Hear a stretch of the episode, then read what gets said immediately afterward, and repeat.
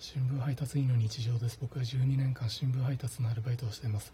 朝刊配達と夕刊配達が休みで1日オフになる日は月に1回しかありません。